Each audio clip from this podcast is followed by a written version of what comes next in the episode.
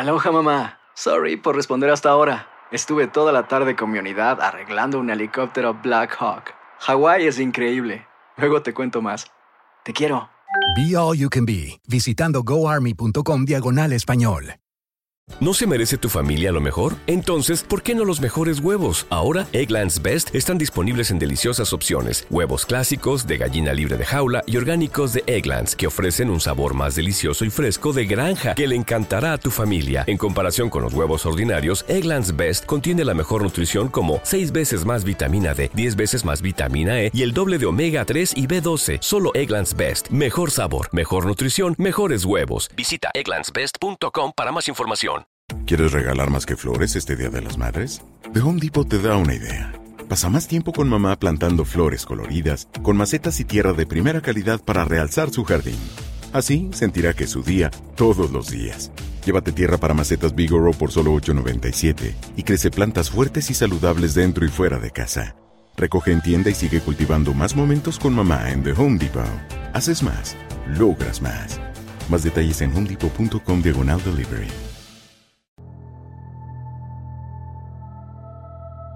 Soy enigmático. Hola enigmáticos, bienvenidos a otro episodio de Enigmas sin resolver, en esta ocasión en viernes. Yo espero que estén teniendo un día maravilloso, que hayan tenido una, una semana muy bonita. En esta ocasión, como ya vieron en el título, tenemos otro tema que les gusta con una de sus favoritas. Y bueno, a Adriana la tuvimos este martes, de hecho, y de nueva cuenta nos acompaña. En esta ocasión vamos a estar platicando de los juegos malditos. Siempre hablamos un poco acerca de los objetos eh, que tienen algún espíritu, las casas embrujadas, las posesiones, pero ¿qué pasa con estos juegos que igual son muy peligrosos y que pueden abrir puertas? Bueno, pues sin más, yo te doy la bienvenida, Adriana. Muchas gracias por estar con nosotros. Hola Daphne, ¿qué tal? Muy buenos días. Muchas gracias de nuevo por la invitación. Sumamente contenta de estar de nuevo con los enigmáticos.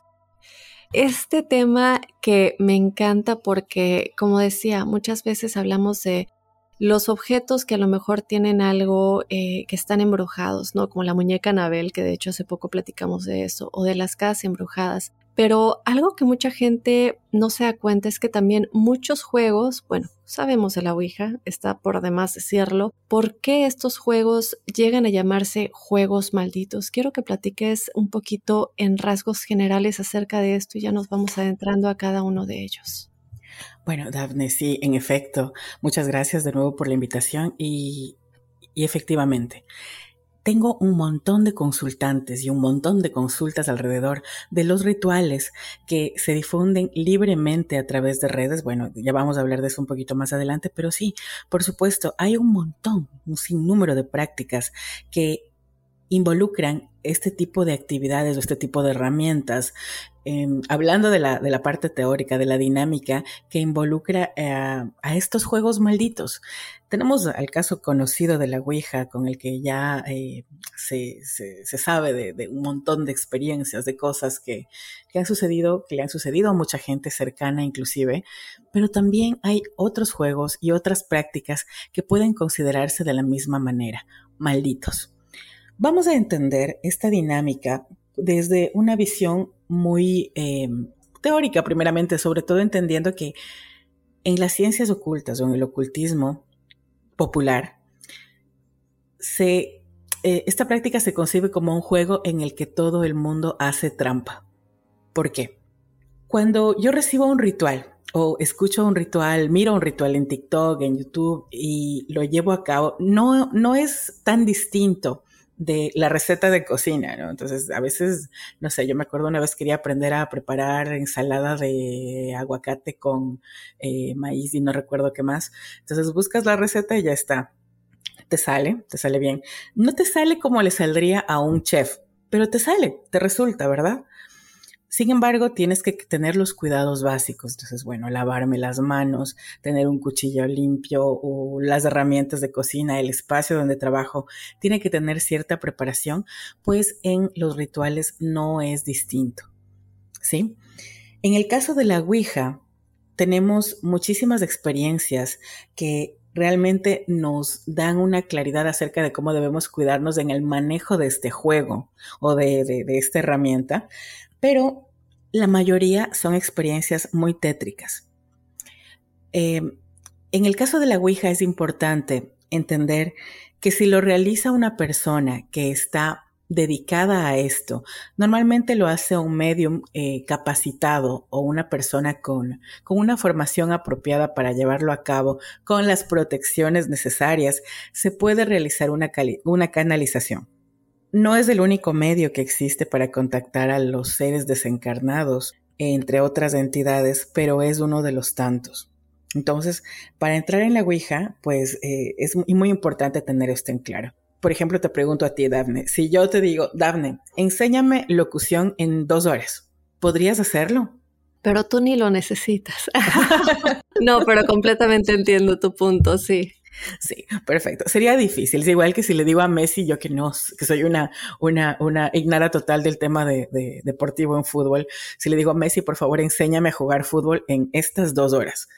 Va a ser no sé si difícil me puede dar una idea introductoria, pero podría ser imposible.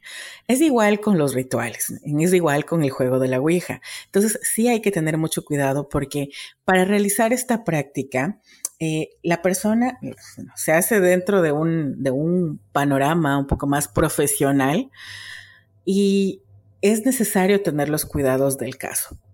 Es muy peligroso tengo muchos casos de personas que nosotros, por ejemplo, cuando realizamos un análisis en las fotografías, podemos ver una cantidad de orbes alrededor de la persona y sabemos que ha jugado a la Ouija o que ha practicado la Ouija en algún momento de su vida. Estos orbes vienen a leerse como entidades que se encuentran alrededor de la energía de esta persona o larvas que han venido a participar de su esencia desde la apertura del portal que produce el juego. Sí, y creo que no solamente en la Ouija, creo que hay muchos juegos, por ejemplo, me encontré uno que se llama No mires atrás, no sé si lo has escuchado, sí. nada más. Ese me no sé, se me pone la piel chinita nada más de hablar de esto. Esto viene del sitio web Amino Apps y dice, no mires atrás, es el nombre del juego. Este juego se hace en alguna casa antigua porque hay más probabilidades de que espíritus estén rondando aquella casa. Debes colocar papeles con invitaciones en cada puerta de la casa escribiendo los invito a mi mundo e indicando la hora de inicio y la hora de finalidad de aquel juego. No tomes demasiado tiempo ya que la desesperación y locura terminarán contigo, aparte de algo que jamás podrás contar. Luego debes elegir un espacio que te guste y quitar todos los espejos de ese lugar y cuando esté a punto de empezar el juego, tú debes estar parado enfrente de alguna muralla elegida a través de aquella habitación escogida sin los espejos y mirando hacia la pared. Comienza a cerrar los ojos y comenzarás a oír cómo rondan los espíritus a tu alrededor. Ellos tomarán control de las cosas, oirás ruidos, cosas que se caen, pero no debes sentir miedo ya que si no miras atrás y te mantienes quieto, nada ocurrirá. Cuando finalice el tiempo de este juego, puedes marchar en paz y luego habrá terminado. ¿Cómo ves, Adrián? Esto me, me, me sorprende mucho, sobre todo lo de los espejos. Bueno, es muy interesante. Eh, ahora que mencionas los espejos, hay varios rituales que involucran espejos desde la antigüedad, ¿no? Borges escribía mucho acerca de los espejos de tinta que se utilizaban para desarrollar el, afán, eh, mejor dicho, el sentido profético de una persona. Y también en la antigüedad se utilizaban los espejos de obsidiana. Sí, que es un espejo oscuro en el que se depositaba agua y venía a, eh, pretender el ingreso en, el trance de la persona que quería justamente funcionar como oráculo, ¿no? Entonces, todos estos eh, juegos y estas prácticas tienen un sentido de mancia, un sentido oracular, o sea, me quiero comunicar con estas entidades para preguntarles esto o aquello o me quiero comunicar con mi ex fallecido, con mi mamá, con alguna, algún familiar, mi abuela, con alguna persona que, que ya no esté cerca. Y sí, eh, empiezan a aparecer todas estas invitaciones. Yo me acuerdo cuando era adolescente, estaba muy de moda el juego de la copa, que es otra versión de Ouija, ¿no? Entonces, claro, lo, jugaban en el colegio y me acuerdo que me invitaban, recuerdo que mi hermana lo jugaba mucho con, una amiga muy cercana y, bueno, siempre, siempre terminaban asustadas porque se caía algo, pasaba alguna cosa y, y bueno, terminaban preocupadas porque algo pasó, entonces apagaban la luz y se iban a dormir. O sea, creo que en, esa, en esas etapas es cuando somos más proclives a tener este tipo de experiencias. Sin embargo, ah, como te comentaba antes, tengo muchos eh, pacientes que han practicado la Ouija justamente en esa época. Y han llegado a la consulta porque tenemos que empezar a sanar situaciones que se presentan con los hijos. Es a través de los hijos y la situación que, que, que manifiestan que descubrimos que el padre o la madre jugaron o practicaron la Ouija por, por, juego, por, por deporte, a los 17, 18, 19 años, que normalmente es cuando uno se abre a, bueno, a, querer tener este tipo de, de, vivencias, ¿no? Yo estaba investigando, me llegó una invitación hace un tiempo para practicar el juego de los tres reyes. Pero sí me llamó mucho la atención la advertencia que decía, sal de tu casa si al despertarte a las 3 de la mañana percibes algo, sueñas, tienes algún tipo de pesadilla, sal de tu casa y si tienes algún tipo de visión borrosa o ves alguna entidad. Entonces, bueno, si me están dando esta advertencia, ya estoy entendiendo que no es lo más sano lo que estoy llevando a cabo, ¿verdad?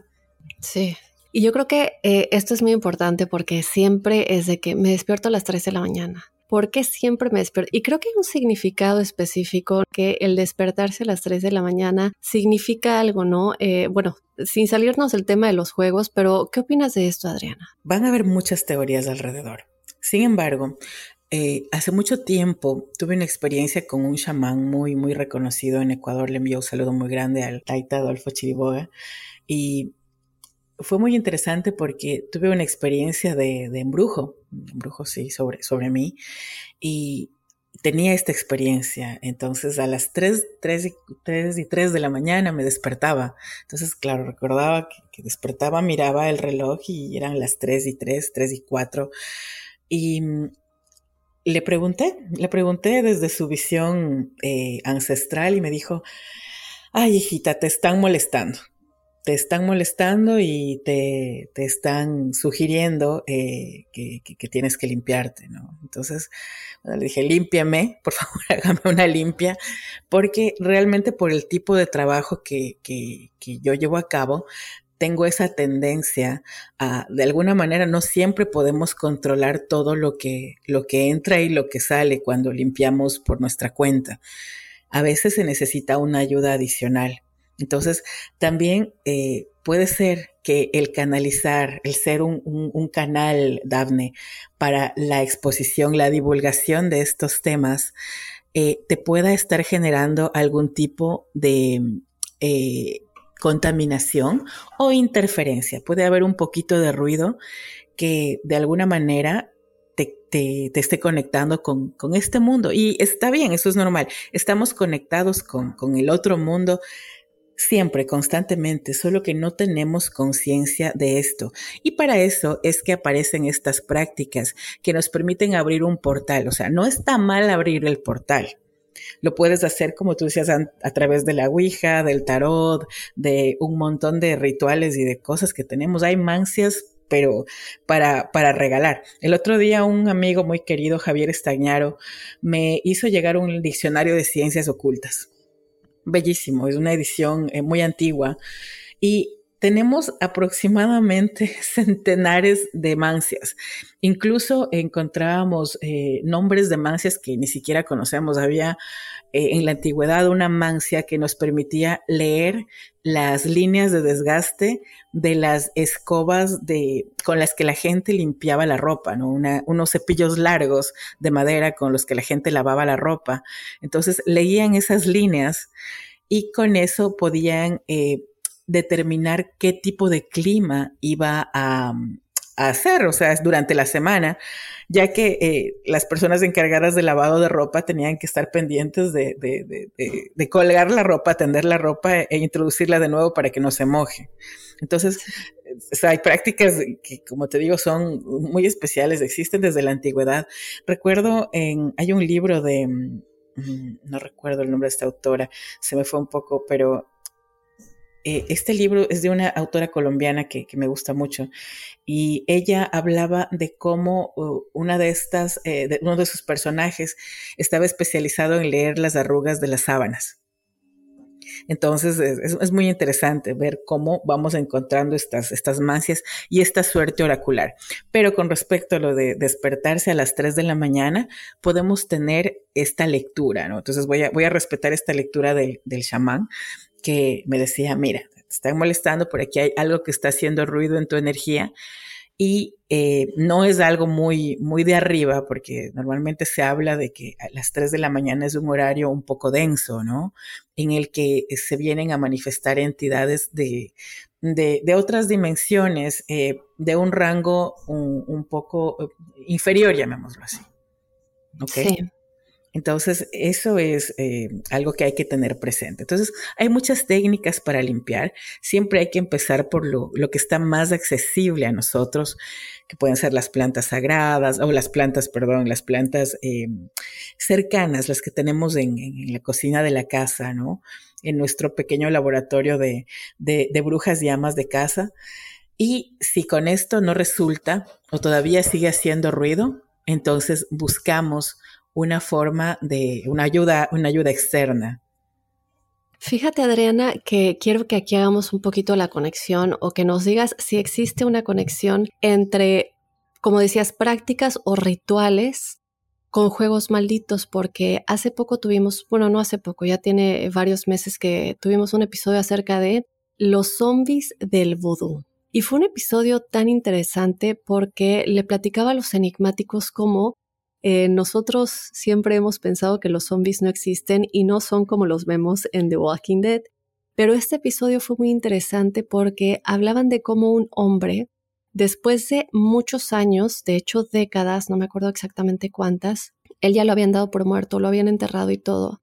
Y eh, con estas prácticas del vudú, de pronto él apareció y decían, pero ¿cómo? Tú has estado muerto por no sé cuánto tiempo. Cabe aclarar que él había estado involucrado en, en estas prácticas del vudú antes de morir, entre comillas, y luego volver a, revivir, ¿no? Entonces, quiero que me platiques un poco de las... Y, si quieren más detalles de esto, enigmáticos, por cierto, vayan a escuchar ese episodio. Recuerden, se llama Los zombies del vudú. Es una historia verídica y pues déjenme saber qué opinan. Entonces, Adriana, quiero que aquí hagamos un poquito esta conexión o que tú nos digas si hay una conexión entre juegos malditos y este tipo de rituales. Sí, por supuesto que sí, Daphne. Bueno, te comento.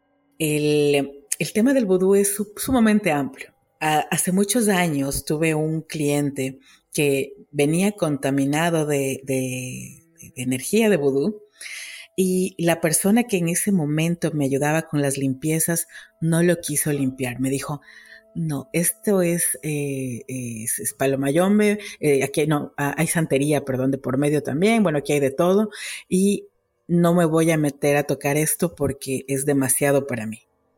Entonces la situación que él vivía era, era, era tremenda y tú podías ver en la mirada del chico cómo se había perdido del foco, em, ¿cómo podría explicarlo?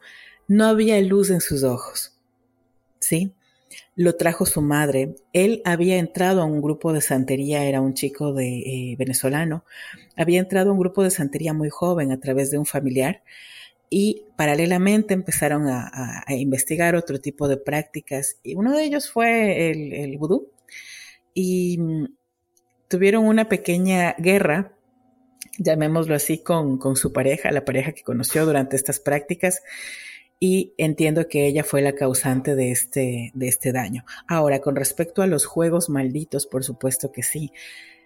hay muchos rituales que involucran, y claro, las velas las encuentras en los mercados, sobre todo aquí en, en, Mesoamérica, en Latinoamérica, vas a encontrar en el mercado la vela de pareja, la vela fálica, eh, con todos estos eh, materiales o con estas herramientas puedes, partiendo de un juego, llevar a cabo una práctica de vudú.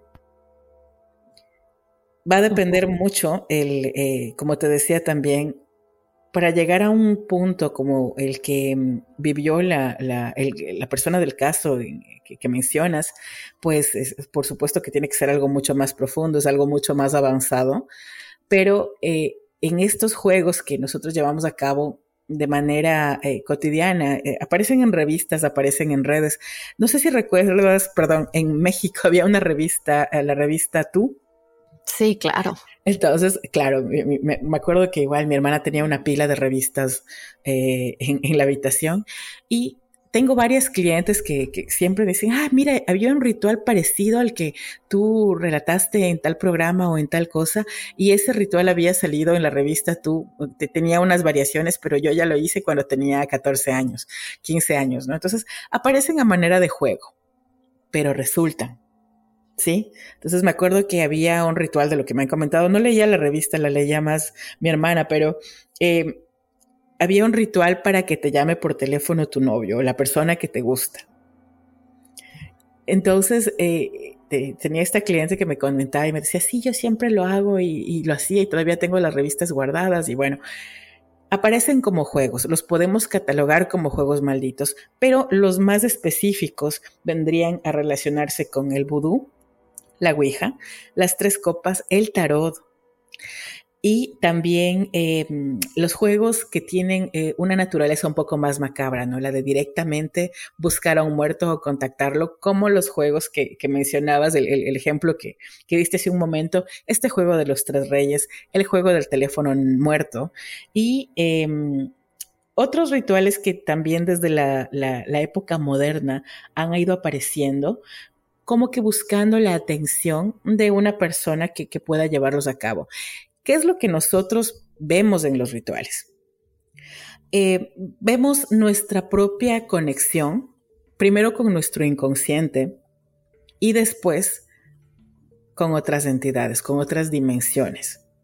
Es importante entenderlo de esta manera porque, por ejemplo, en el universo del tarot también a, los tarotistas nos prohíben ya de una manera, mm, cuando estudias el tarot de una manera profunda, no está permitido que utilices el tarot como un juego en una fiesta. Entonces, si vas a buscar un tarotista serio, te vas a dar cuenta de que no está en esta dinámica de leerle el tarot a todo el mundo en una fiesta, em, de llevar a cabo la lectura sin abrir su altar ni generar las protecciones necesarias porque esto puede generar, eh, puede ser totalmente contraproducente con la energía del tarotista. Algo que mencionaste que me llamó mucho la atención fue el de abrirle la puerta a los espíritus y que no, ese no es el problema, el problema también es cómo saber despedirse. Y en este punto sí quiero que después de esta pausa platiquemos un poco más de estos juegos que comentaste, el teléfono muerto y los tres reyes. Y hay otro muy interesante que igual me encontré por aquí que seguramente conocerás. Eh, les vamos a platicar un poquito de ese, de ese juego que se llama El libro rojo. Y bueno, muchísimas cosas más que Adriana nos va a estar explicando. No se vean enigmáticos porque regresamos en un momento. ¿No se merece tu familia lo mejor? Entonces, ¿por qué no los mejores huevos? Ahora, Egglands Best están disponibles en deliciosas opciones huevos clásicos, de gallina libre de jaula y orgánicos de Egglands, que ofrecen un sabor más delicioso y fresco de granja que le encantará a tu familia. En comparación con los huevos ordinarios, Egglands Best contiene la mejor nutrición como 6 veces más vitamina D, 10 veces más vitamina E y el doble de omega 3 y B12. Solo Egglands Best. Mejor sabor, mejor nutrición, mejores huevos. Visita egglandsbest.com para más información. ¿Quieres regalar más que flores este Día de las Madres? The Home Depot te da una idea. Pasa más tiempo con mamá plantando flores coloridas, con macetas y tierra de primera calidad para realzar su jardín. Así sentirá que es su día todos los días. Llévate tierra para macetas Bigoro por solo $8.97 y crece plantas fuertes y saludables dentro y fuera de casa. Recoge en tienda y sigue cultivando más momentos con mamá en The Home Depot. Haces más, logras más. Más detalles en homedepot.com diagonal delivery. Dicen que traigo la suerte a todo el que está a mi lado. Y esa es mi mala fortuna. Basada en el clásico de Juan Rulfo, llega Univisión, El Gallo de Oro. Supongamos que la caponera puede inclinar la suerte a quien ella quiera. ¿Estás tardando en conquistarla? Con Lucero, José Ron y Plutarco Asa. Este gallo está cambiando la vida. En una historia legendaria de amor y azar. No trates de cambiarme, no lo vas a lograr. El Gallo de Oro, gran estreno miércoles 8 de mayo a las 9 por Univisión. Muy bien, enigmáticos, ya estamos de regreso con Adriana Urrutia y este tema de los juegos malditos, en los que también, bueno, como ella nos platicaba, entran rituales y prácticas. Adriana, fíjate que me encontré eh, con este juego que nunca yo había escuchado de él. Eh, le voy a dar un poquito de recapitulación a la audiencia para que vean un poco de qué se trata. Aquí dice, el libro rojo. Bueno, este juego se juega utilizando un libro antiguo de tapa dura y roja y una vela roja apoyando en la mesa del juego. Aquí nos damos cuenta del primer factor importante por lo que yo veo que es el color rojo. Los jugadores comienzan a decir libro rojo, libro rojo y hacen la pregunta que quieran. Y al momento de preguntar, cerrar los ojos y con las manos puestas en el libro, Luego se comienzan a correr las páginas con la mano izquierda en cualquier página aleatoria y con la mano derecha indicar cualquier punto sobre el libro y se indicará la respuesta de la pregunta hecha. Algunas veces al comienzo las preguntas serán erróneas o simplemente sin sentido y esto es porque ninguna entidad se ha presentado. El juego debes terminarlo de la misma forma que la Ouija, es decir, debes despedir al espíritu y cuando él se despida, más vale que cierres el libro y lo guardes, ya que si no lo haces, otra entidad podrá estar jugando contigo y puede que no sea lo que tú esperabas. ¿Qué tal, Adriana, con este, eh, con este juego maldito del libro rojo? Terrible, terrible. O sea, son formas, de nuevo, de abrir este sentido que nosotros tenemos em, esta, esta parte nuestra tan, tan bella y profunda que es eh, eh, capaz de canalizar y comunicarse con entidades. Y sí, para eso sirven estas actividades. Entonces me, me sorprende mucho, no había escuchado del libro rojo. Me parece que es bastante sencillo en comparación a, a otros rituales, así como la Ouija. La Ouija es, es, muy simple, tú la ves en, en, forma y es muy sencilla. Tú tienes tu, tu abecedario, eh, el sí y el no, el, el, el, bienvenida y el adiós, y eso es lo que, lo que compone a, a una Ouija tradicional. Ustedes saben que la, la, antigüedad de la Ouija, bueno, es, es, bastante reciente, tiene apenas 150 años, o sea, no es un, no es un oráculo antiquísimo, pero es una, una herramienta que por temas, bueno, hollywoodenses y también por, la, por, por los temores populares que la fueron eh, plagando de, mitos y tenemos, le tenemos muchísimo miedo. Y bueno, tiene su, su parte de verdad. Entonces es importante tener muy en cuenta esto, que si al momento de llevar a cabo estos juegos o rituales, tenemos que realizar una protección. O sea, en realidad es innecesario, es innecesario. ¿Para qué quieres tú contactar con una entidad eh, fallecida? Exacto. ¿Cuál sería tu respuesta eh, a los 14 años, Dafne? Uy, por diversión, ¿no?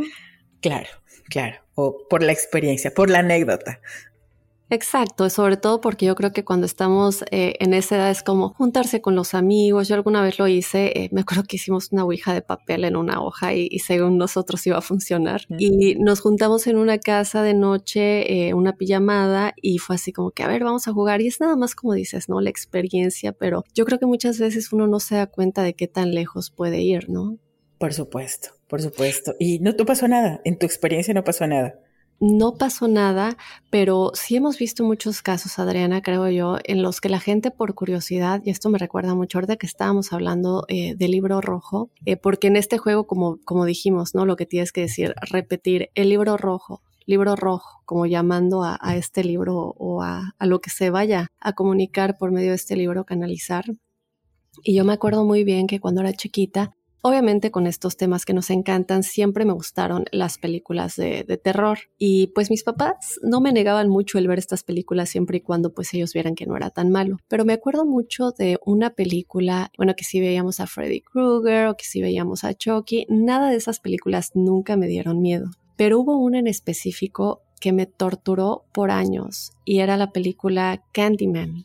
Y la razón por la que a mí me dio mucho miedo esta película es porque me acuerdo muy bien que era como un tipo de juego. Entonces, eh, no me acuerdo muy bien de la, de la, eh, de, toda la historia de la película, pero e, era este espíritu que obviamente ya se había muerto y era un hombre que no me acuerdo si era de dulce, pero por algún, alguna razón se llamaba Candyman.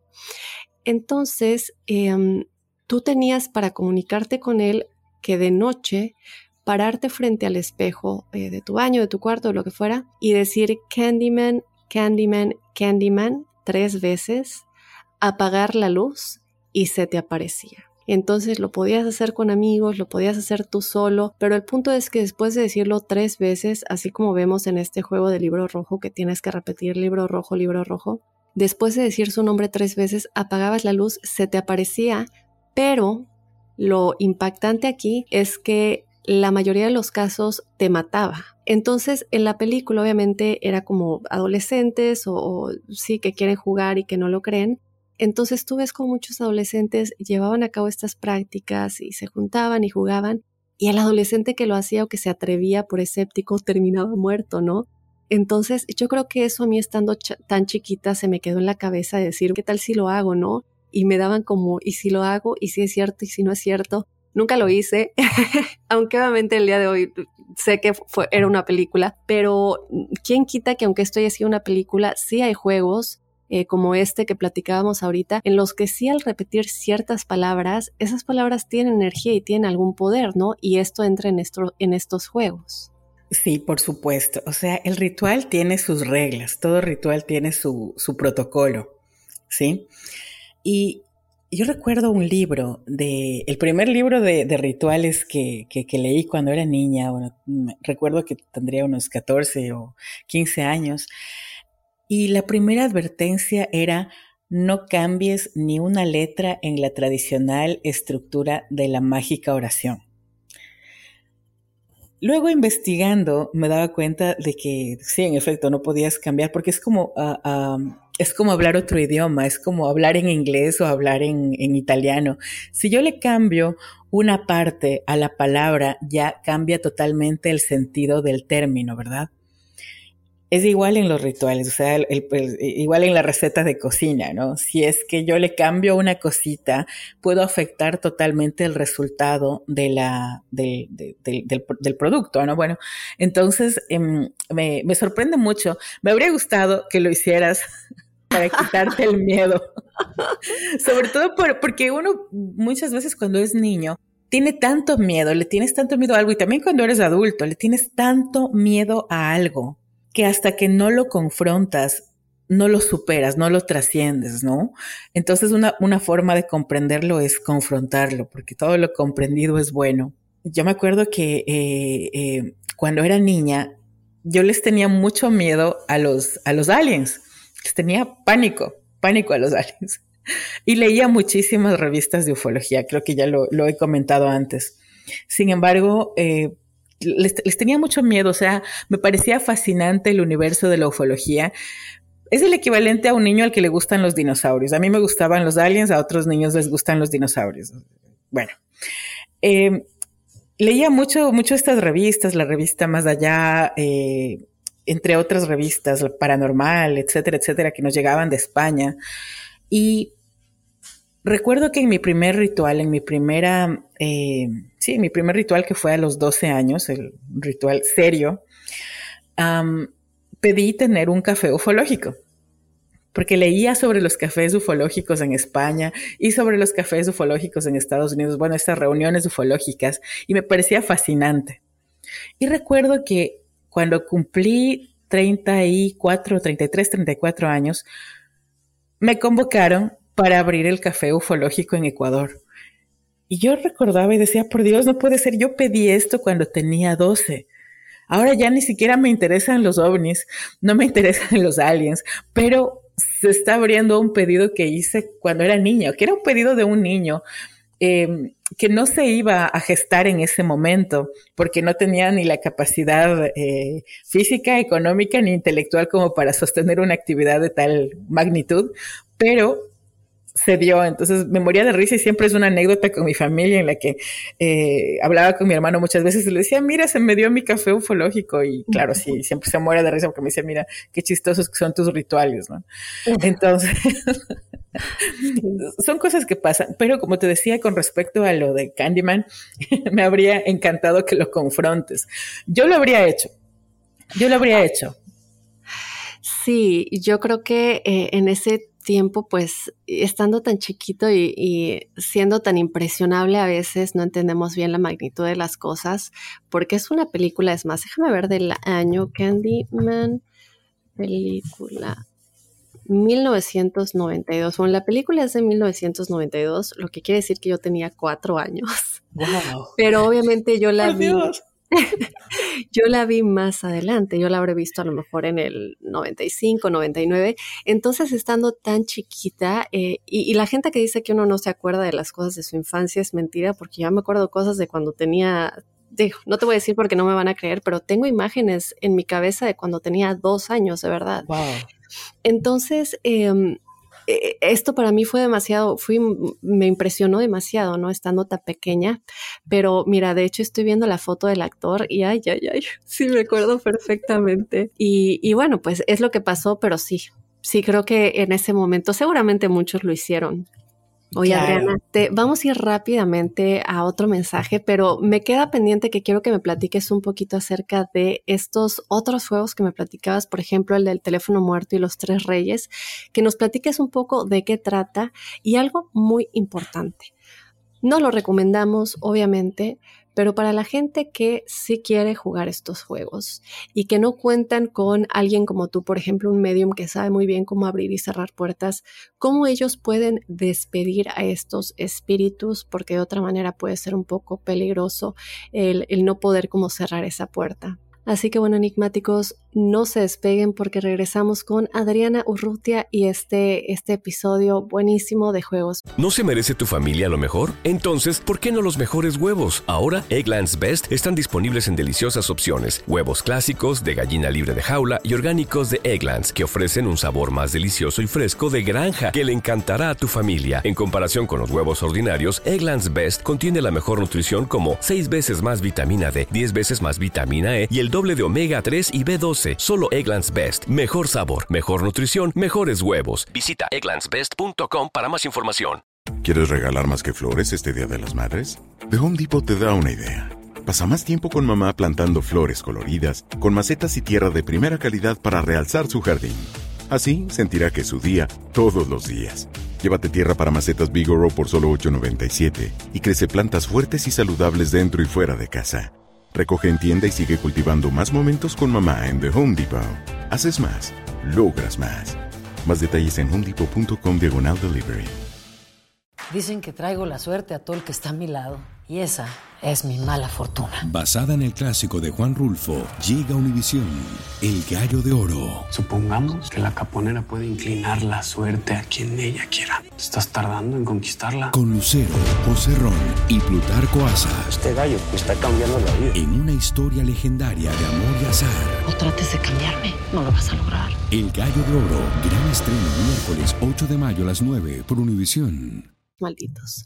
Muy bien, enigmáticos, regresamos con más de este maravilloso episodio de los Juegos Malditos. Y yo creo que está perfecto, no lo había comentado, pero ya estamos en septiembre, se acerca octubre, lo cual, bueno, a mí me fascina porque empezamos a entrar en estas fechas eh, medio macabras. Adriana, Platícanos un poco de estos dos juegos que comentaste. Yo nunca había escuchado el teléfono muerto y los tres reyes. ¿De qué tratan? ¿Cómo se juegan? ¿Y cuáles pueden ser sus repercusiones?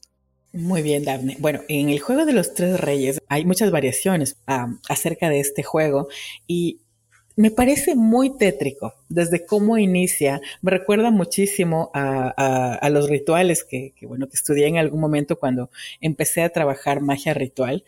Y, claro, hay, cosas que son muy, muy fuertes, pero se relacionan mucho eh, con la cosmogonía andina. Entonces, antes de entrar en el, en el juego de los tres reyes, les voy a dar un ejemplo. En ciertos rituales para sanar a una persona, eh, no te digo que lo haya practicado, simplemente estoy relatando la, recomendación del, autor. pues tú ves a esta persona enferma, eh, sobre todo a los que sufren eh, este tema de, de, lo que mencionabas antes, son zombies.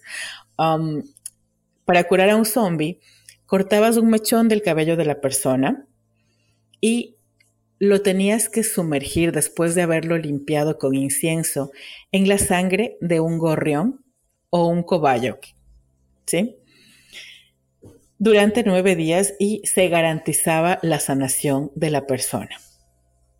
Es, impactante, ¿no? Es algo. ¿Y si funciona? Nunca lo hice, pero en Ecuador y en Perú, me parece que en Bolivia también, Sí, en Bolivia sobre todo. Eh, se trabaja mucho la limpieza con, el cobayo, con el, conejillo de indias o el hámster. Se trabaja mucho, nosotros le llamamos cuy. Y sí, o sea, es una de las prácticas más popularizadas que la, persona que, el chamán que te limpia o la, o la mama que, que realiza este proceso, pues limpia tu cuerpo con el animalito y al final lo mata. Ay, no me digas eso lo abren para ver eh, qué órganos del animalito están dañados y saber qué es lo que a la persona le sucede. Es tanto una herramienta de limpieza como de diagnóstico. ¿Sí? ¿Qué es lo que hacemos también con la, con la oomancia, ¿no? con, la lectura de la clara de huevo, que es algo sumamente popular, eh, que se ha practicado en Oriente y Occidente? No sabemos realmente cuál es, la, cuál es el origen, pero, pero bueno, es una herramienta de diagnóstico y de limpieza porque estos seres, así como los gatitos, tienen esta facilidad de absorber energías. Y es lo mismo que hace la planta. Cuando hacemos la limpieza con ortiga, con ruda, tenemos, la planta tiene esta cualidad, que va a llevarse todo lo que tú ya no puedes sostener y va a dar su vida para que tú te cures. Entonces, eh, bueno, con respecto a, esta parte de los rituales y de, ciertos componentes de las prácticas eh, de, uso ritual, pues tenemos este tipo de sacrificios, porque mientras más complicado es, más energía le pongo. Mientras más impactante es, más emoción en mí genera, entonces le mando más energía, más atención. Y es igual aquí. Entonces, en estos juegos, en el de los tres reyes, es, muy interesante porque es todo un proceso, ¿no? La persona, debes contactar a una persona que se encargue de llamarte. A las 3 de la mañana, cuando tú despiertas, ingresas a la habitación y debes sentarte en la silla que no se refleja en el espejo. Enciendes una vela, cambias de lugar a la silla que sí se refleja en el espejo y vas a poder ver reflejada a otra persona, a tu otro yo, y vas a poder preguntarle cosas. Esto va a durar hasta las 4 y 44. La persona que está encargada de tu cuidado debe comunicarse contigo a las 4 y 44, donde se ha roto la energía de las 3 de la mañana. Y si no contestas, tiene que ingresar en la habitación sacarte, si te quedaste dormido, tiene que lanzarte agua para que te despiertes y preguntarte qué, cuál fue tu experiencia, qué soñaste y sacarte de la casa hasta las 6 de la mañana. ¿Por qué esas horas? Por ejemplo, en, en ocultismo, las 3 de la mañana, como ya habíamos mencionado hace un momento, es justamente el horario en el que naturalmente se abre esta puerta de conexión y se cierra yo entiendo desde ocultismo, desde el ocultismo, que se cierra desde las 3 y 4 de la mañana. O sea, ahí ya se rompe. Pero sí, obviamente hiciste un ritual de invocación como para que este proceso se mantenga abierto.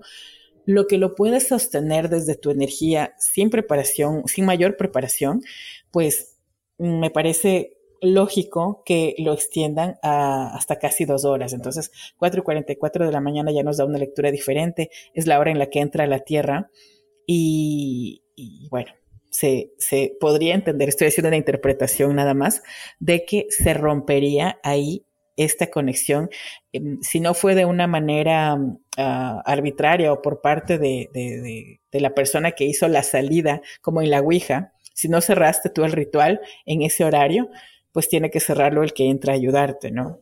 Qué miedo, Adriana, nunca había escuchado este. ¿Tienes alguna experiencia de alguien que lo, lo haya hecho? ¿O sabes de algún caso y qué pasó? Sí, totalmente, totalmente. Bueno, em, este es el caso de, dos hermanas y, bueno, fue, un caso muy, muy feo, muy que traté hace muchos años, quizás son 11 años. Dos hermanas mayores que decidieron jugar a los tres reyes, por eso llegó a, mi, a mis oídos el, juego, ¿no? decidieron jugar y el hermanito pequeño que tenía cuatro o cinco años estaba cerca y ellas no se habían percatado de que el niño estaba en el baño del living donde ellos, ellas estaban jugando. Entonces ellas dispusieron las sillas de ahí y no se dieron cuenta de que el niño se quedó porque no lo iban a hacer en una de sus habitaciones, por algún motivo no lo podían hacer y decidieron que iba a hacer en la parte baja de la casa. Los papás ya estaban dormidos, entonces la una estaba encargada de sacar a la otra. Estas niñas tenían a razón de 12 y 13 años. Entonces, bueno, el niño estaba despierto, estaba pendiente y cuando tuvieron la experiencia frente al espejo, el niño apareció. Ellas vieron en el espejo eh, al niño, al hermano, y solo escuchaban que el hermano no podía dormir, o sea, escuchaban la voz del hermano que, que, que, balbuceaba eh, entre sueños. Entonces ellas vieron al hermano, esa visión duró dos o tres segundos, gritaron, salieron corriendo y todo eso se quedó abierto en la casa. ¿Y qué pasó? Bueno, se quedó abierto. Em, se quedó abierto, empezaron a suceder cosas muy fuertes. Eh, una de ellas tuvo un accidente dos años más tarde y se fracturó la parte derecha del cuerpo, la pierna y el, brazo. Entonces empezaron a suceder ese tipo de cosas. Se quemó la cocina de la casa. O sea, se había quedado abierta la energía para que algo circule o deambule por ahí pero no tenían todavía una conciencia o una confirmación de que así sea. Sin embargo, en la, en la eh, el recuerdo, o sea, ya en el recuento más bien de las experiencias que surgieron a, través, a raíz de esta experiencia, de esta situación, de esta práctica, uh, ellas comentaban esto. Entonces luego decían, mira, sí, luego pasó esto y luego pasó esto de acá. Entonces a los 17 años se les ocurre jugar a la Ouija para preguntar qué estaba pasando. ¿Y ahora qué pasó? Si ahora metes a la Ouija, ya son dos, ¿no? Esta era, bueno, ellas decidieron jugar a la Ouija porque, claro, ya habían tenido esta experiencia, entonces de alguna manera se quedaron con la intriga de qué pasó. Es que también, o sea, estamos hablando de otras épocas. Eh, yo las conocí hace 11 años cuando ya tenían treinta y tantos. Eh, esto lo habían hecho cuando tenían 13 y 14 años, 11, perdón, me parece que 12 y 13 años. y habían pasado muchos años alrededor de esto, entonces no tenían a quién preguntarle, no es como ahora que por lo menos googleas, no sé, para psicólogo o buscas a alguien que te, que te ayude y lo encuentras en la red, ese tiempo no había red.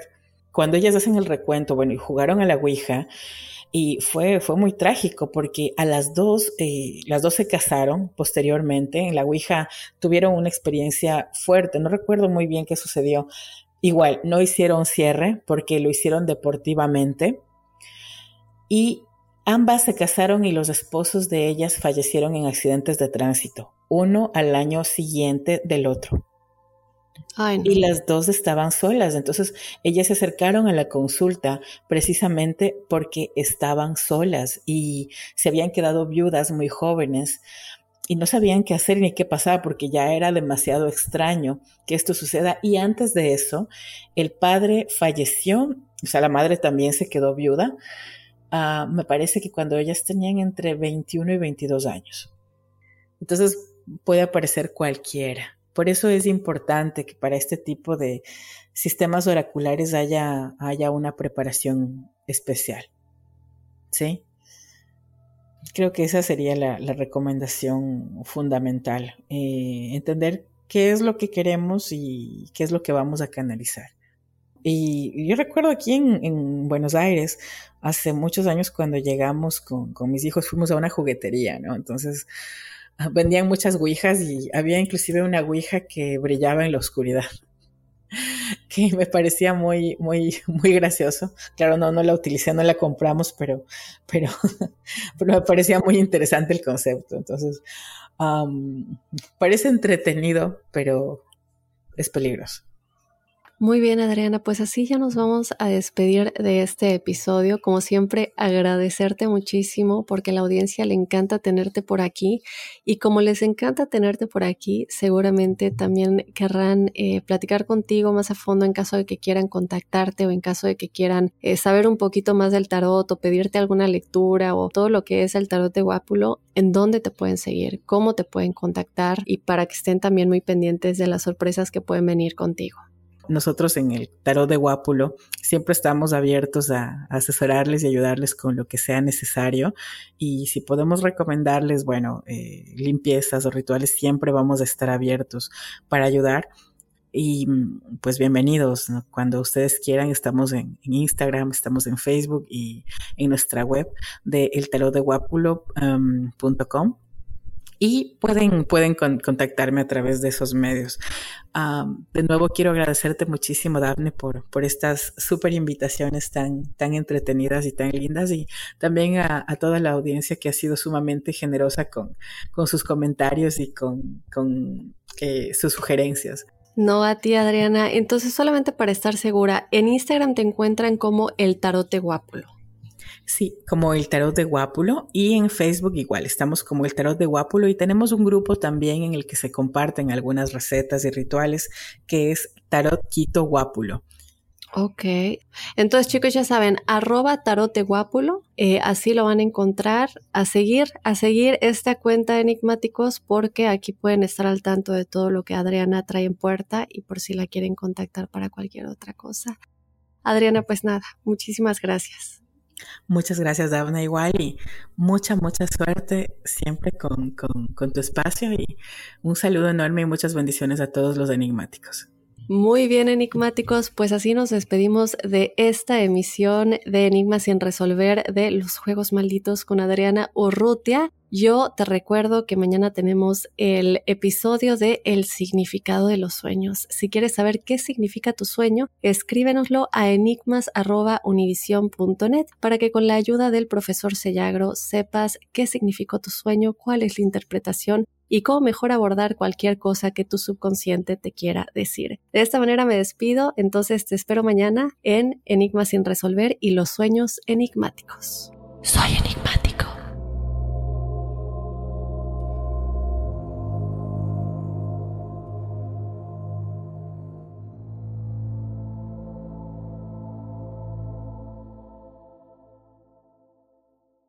¿Te preocupas por tu familia? Entonces, ¿por qué darles solo huevos ordinarios cuando pueden disfrutar de lo mejor? Egglands Best, los únicos huevos con ese delicioso sabor fresco de granja, además de la mejor nutrición, como 6 veces más vitamina D, 10 veces más vitamina E y 25% menos de grasa saturada que los huevos regulares, además de muchos otros nutrientes importantes. Así que, dales los mejores huevos. Egglands Best, mejor sabor, mejor nutrición, mejores huevos. ¿Quieres regalar más que flores este Día de las Madres? The Home Depot te da una idea. Pasa más tiempo con mamá plantando flores coloridas, con macetas y tierra de primera calidad para realzar su jardín. Así sentirá que es su día todos los días. Llévate tierra para macetas Bigoro por solo $8.97 y crece plantas fuertes y saludables dentro y fuera de casa. Recoge en tienda y sigue cultivando más momentos con mamá en The Home Depot. Haces más, logras más. Más detalles en homedepot.com diagonal delivery. Dicen que traigo la suerte a todo el que está a mi lado. Y esa es mi mala fortuna. Basada en el clásico de Juan Rulfo, llega Univisión, El Gallo de Oro. Supongamos que la caponera puede inclinar la suerte a quien ella quiera. ¿Estás tardando en conquistarla? Con Lucero, José Ron y Plutarco Asa. Este gallo está cambiando la vida. En una historia legendaria de amor y azar. No trates de cambiarme, no lo vas a lograr. El Gallo de Oro, gran estreno miércoles 8 de mayo a las 9 por Univisión.